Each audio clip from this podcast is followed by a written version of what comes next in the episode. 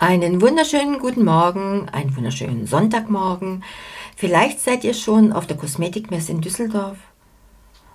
Und da ihr ja alle Profis seid, gibt es heute ein paar Tipps aus unserem Academy Club zur erfolgreichen Selbstständigkeit. Beauty Meets Business. Der Expertenpodcast für deinen Erfolg im Beauty-Biz mit Astrid Heinz-Wagner.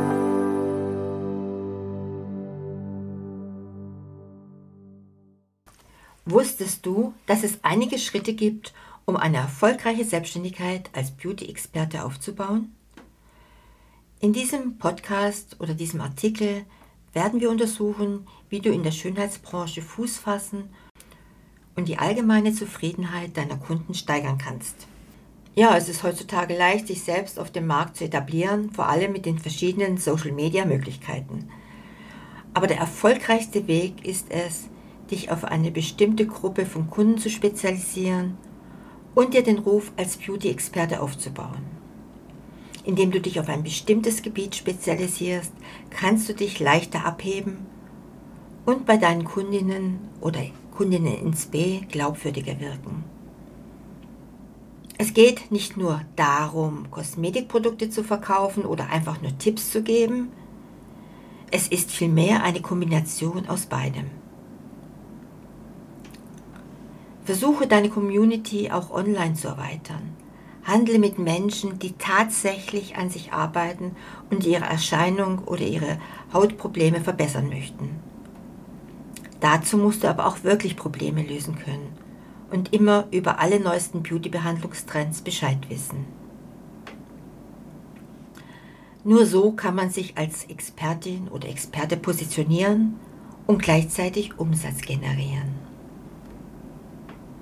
Ja, und jetzt hier sind die drei Tipps, mit denen du dein Business als Beauty-Experte startest.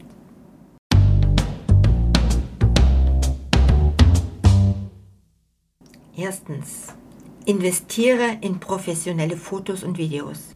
Wir wollen alle Gesichter sehen, beziehungsweise den Menschen auch in die Augen blicken können. Professionelle Fotos helfen dir dabei, mehr Klientel anzuziehen, da du besser präsent bist und somit mehr Vertrauenswürdigkeit hast. Und gleiches gilt für Videos. Sie machen dich echter in den Augen des Publikums und helfen dir, einen Namen in der Branche zu machen.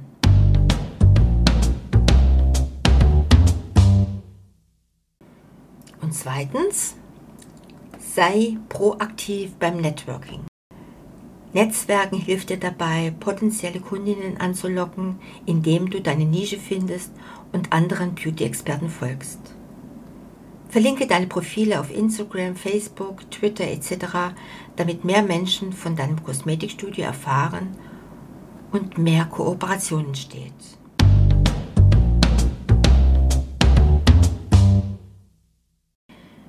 Ja, und der letzte Tipp, zumindest mal für heute aus unserem Club. Setze realistische Ziele für Umsatz und Profit. Jeder Unternehmensplan sollte quantifizierbare Ziele haben, um messbar Fortschritt festhalten zu können. Definiere deine Umsatzziele pro Monat und strebe danach, diese Ziele Schritt für Schritt jeden Monat zu erhöhen, soweit es möglich ist.